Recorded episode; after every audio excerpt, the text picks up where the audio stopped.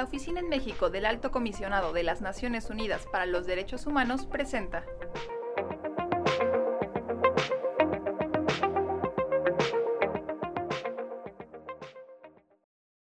Hola, bienvenidas, bienvenidos a una nueva edición del podcast de la ONUDH en México. Yo soy Marion Mondain, oficial de Derechos Humanos de la ONUDH en México. El día de hoy hablaremos sobre los colectivos de familiares de desaparecidos de México y su trabajo infatigable para la búsqueda de la justicia. La desaparición de personas es un problema que ha afectado y sigue afectando a miles de personas en el país.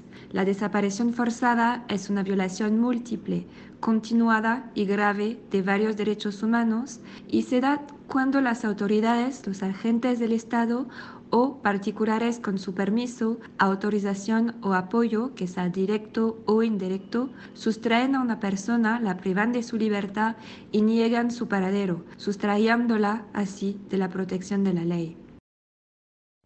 Hola, soy Gloria de Marino, también oficial de Derechos Humanos de la ONUDH México.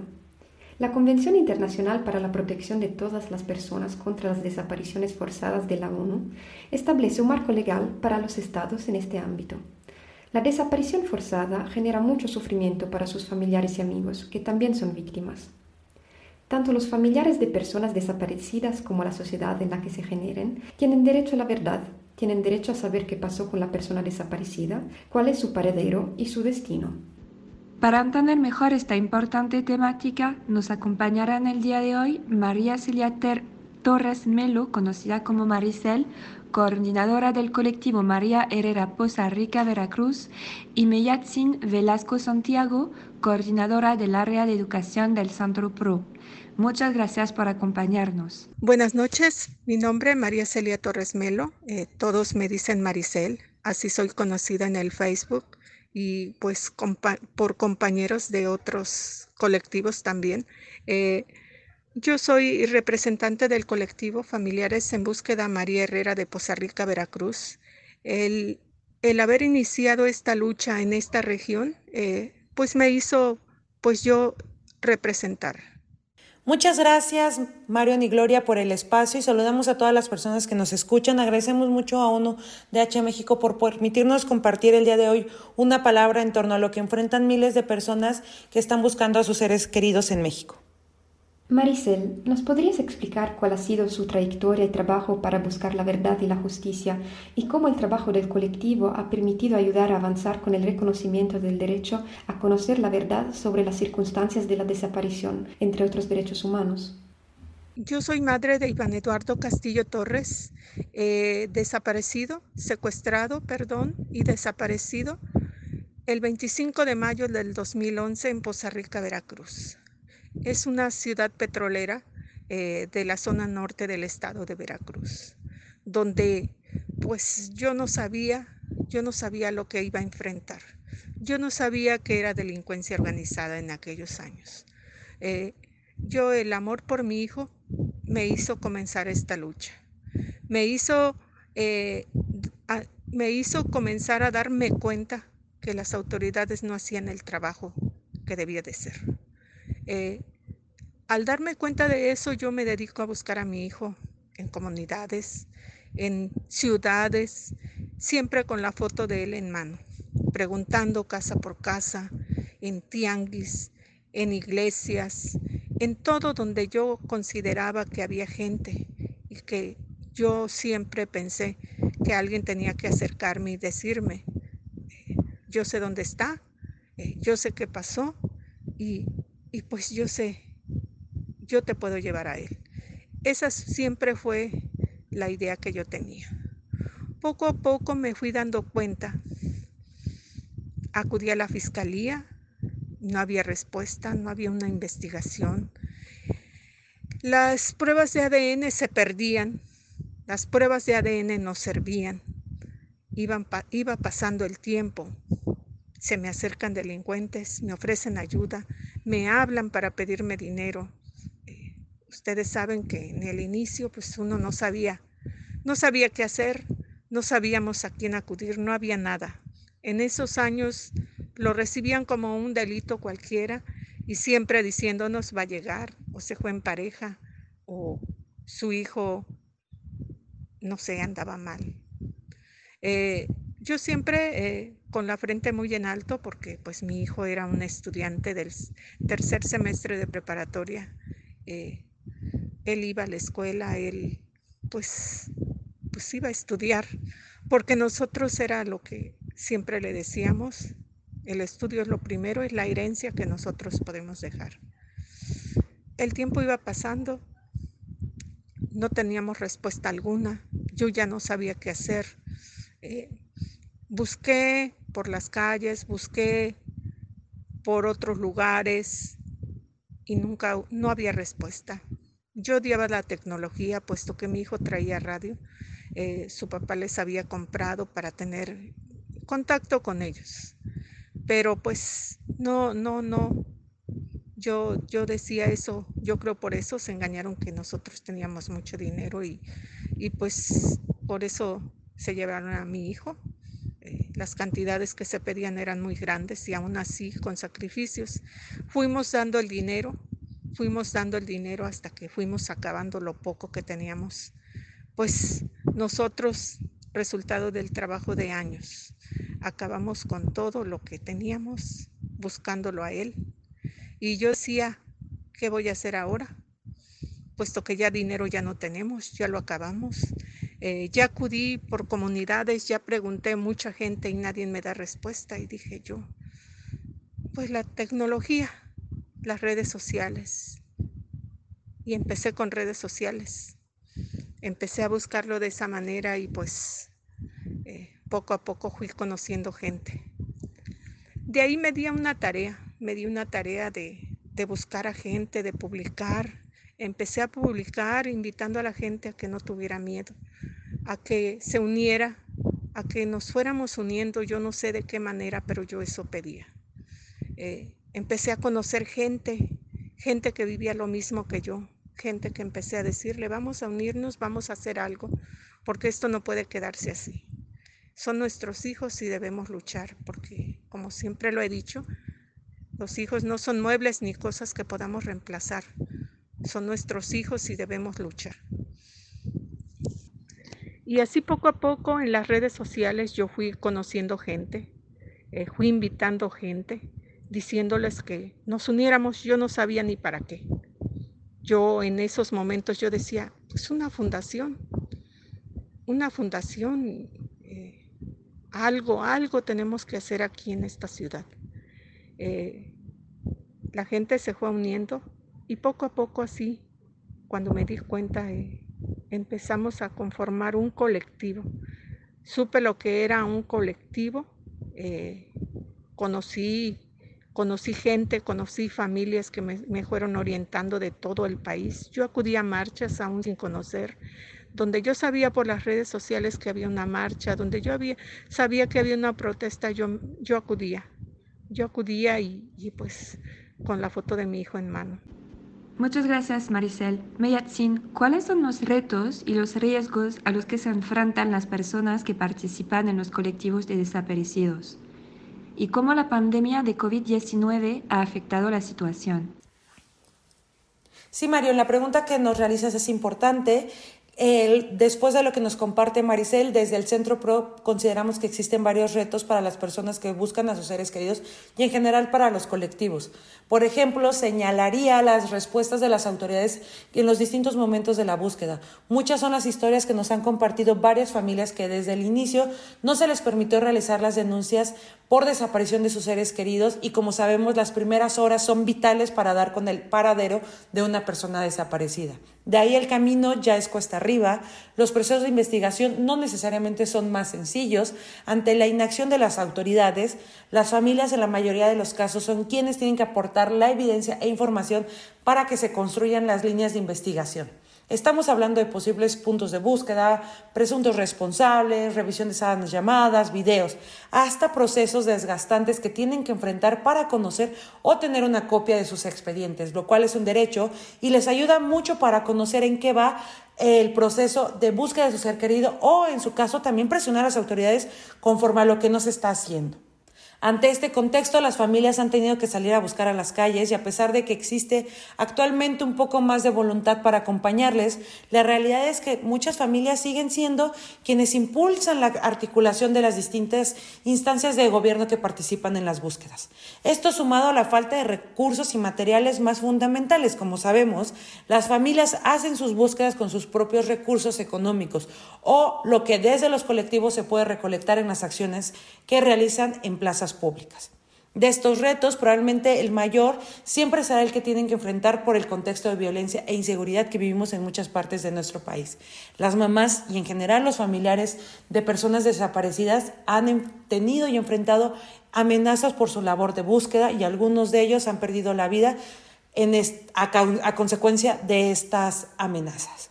Ante la pandemia por COVID-19, la situación que detallamos se ha profundizado. Al inicio, pues como a todas y todos nos tomó por sorpresa y fue difícil que fueran encontrando la manera por donde reactivar las búsquedas de sus seres queridos. Ante ello, lo primero que vimos fue que pudieron hacer uso de la tecnología y generar espacios de escucha y eh, llamar a las autoridades para ver por dónde caminar.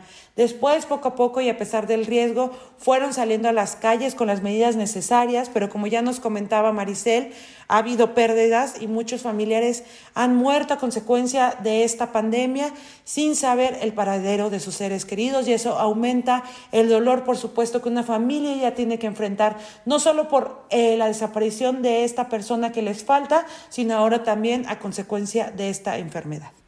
Muchas gracias, Meyatzin. Y Maricel, ¿podrías desarrollar un poco más sobre el impacto que han tenido esos riesgos sobre la participación de los familiares que forman parte de los colectivos? Ahora nosotros las familias nos toca luchar con pues con algo que se nos ha presentado en este camino. Es una piedra gigante, es el COVID, es la contingencia que estamos viviendo actualmente que ha mermado nuestra, nuestros trabajos, nuestras actividades. Desgraciadamente ahora también con el paso del huracán también hemos sido afectados.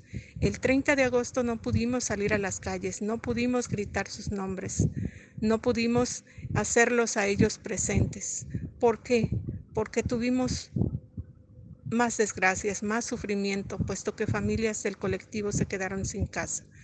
Eh, familias que se han ido, familias que, que no han logrado esperar, no han logrado llegar a la meta encontrar a sus hijos, personas que se han ido sin lograr esto.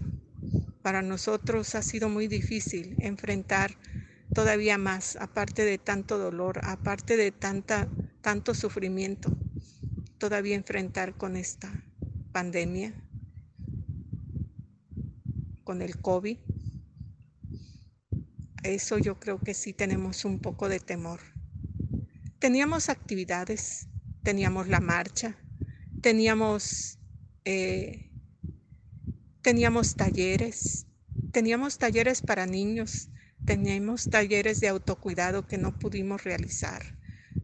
También talleres de fotografía para los niños, tampoco los hemos podido lograr, puesto que eh, no pueden estar reunidas tantas personas en un mismo lugar.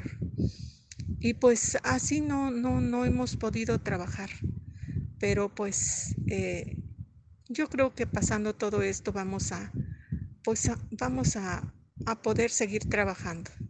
Aún así tenemos diligencias donde podemos trabajar 8, 10, eh, pero las personas mayores no pueden participar y eso pues también los desanima. Por eso yo ya quisiera que pasara, que terminara esto del COVID para que todas las familias puedan participar y podamos trabajar en conjunto así como lo hemos realizado durante años.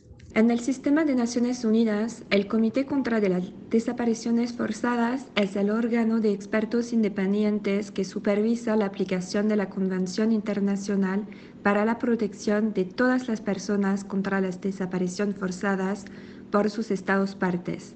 Mientras que el grupo de trabajo sobre las desapariciones forzadas o involuntarias ayuda a los familiares de las personas desaparecidas a averiguar la suerte y el paradero de las víctimas. ¿Cuál ha sido su experiencia con esas herramientas? Meyatsin, ¿en qué sentido las Naciones Unidas son relevantes en este contexto y cómo podrían ayudar a avanzar su acceso a la verdad y a la justicia? Gracias Mario por lo que nos compartes. Sin duda es una muy buena introducción a la pregunta que nos realizas. En general, ante ella podemos decir que estos mecanismos ayudan a seguir haciendo llamados a las autoridades sobre los pendientes y preocupaciones en torno al contexto de desapariciones que estamos viendo en México.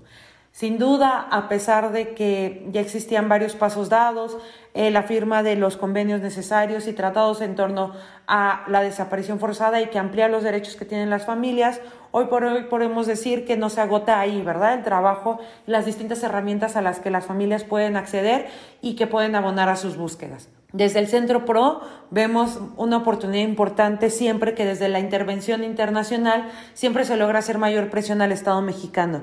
Y sin duda existen entre los informes, peticiones individuales, comunicaciones al SET y las acciones urgentes que hoy podemos decir siguen siendo una oportunidad para seguir presionando porque las búsquedas se realizan de manera continua y distintos elementos. Tenemos ya muchos caminos por donde explorar y nutrir la información que se puede seguir apuntalando entre los pendientes para afrontar la crisis que hoy tenemos en México. Por otra parte, ante el anuncio y confirmación de la visita del Comité contra la Desaparición Forzada en nuestro país, creemos que además de visibilizar, podrá ayudar a corroborar lo que organizaciones y acompañantes escuchamos de muchas familias todos los días, ¿verdad? Que más allá de lo que se puede leer en un papel, de lo que se puede escuchar a través de los distintos medios, estas instancias tienen una oportunidad de corroborar de primera voz y a través de sus testimonios lo que implica a una familia buscar o algún familiar buscar a una persona desaparecida en nuestro país. Los retos y sobre todo las distintas oportunidades para atender estas crisis que estamos viviendo y con ello recuperar la voz de todas estas personas que todos los días salen en las calles a buscar a sus seres queridos. Finalmente, decir que sigue siendo un trabajo de organizaciones de la sociedad civil y de la mano de la ONU de H México abonar y generar acciones para que los colectivos de familiares puedan conocer de manera más cercana los distintos procedimientos y pasos para que estas herramientas puedan estar a su alcance y ser utilizadas por quienes buscan a sus seres queridos. Maricel, ¿Por qué en su opinión es importante que los familiares de personas desaparecidas puedan acudir al sistema de Naciones Unidas? ¿Y cómo han podido ayudar en su búsqueda y ante los retos que enfrentan? Pues sí, nosotros como colectivo Familiares en Búsqueda María Herrera de Poza Rica, Veracruz, sí pedimos la intervención de la ONU. Sí queremos que nuestro país se declare incompetente en los casos de desaparición, tanto desaparición forzada como de particulares. Yo creo que que ellos pueden hacer mucho por nuestros casos. Nosotros eh, pedimos, pedimos la intervención de las Naciones Unidas, porque ya no queremos más desapariciones, ya no queremos más no investigaciones, puesto que las desapariciones siguen pasando y como siempre no hacen una investigación. Pedimos la intervención, lo digo nuevamente, que nuestros casos sean atraídos por la ONU. Ya no podemos más. Nuestros casos son de larga data, son de años. Yo tengo 10 años buscando a mi hijo. Y pues yo lo quiero de regreso de una forma o de otra. Pero ya lo quiero conmigo. Y yo creo que ustedes, la ONU, puede ayudarnos. Muchas gracias Maricel y Meyatin por participar el día de hoy en este podcast y muchas gracias a quienes nos acompañaron el día de hoy con estas importantes reflexiones. Y gracias Gloria. Gracias Marion. Gracias a las personas invitadas y a la audiencia que nos sigue. No se pierdan todos los podcasts de la ONUDH México a través de Anchor FM y Spotify. Gracias y hasta la próxima.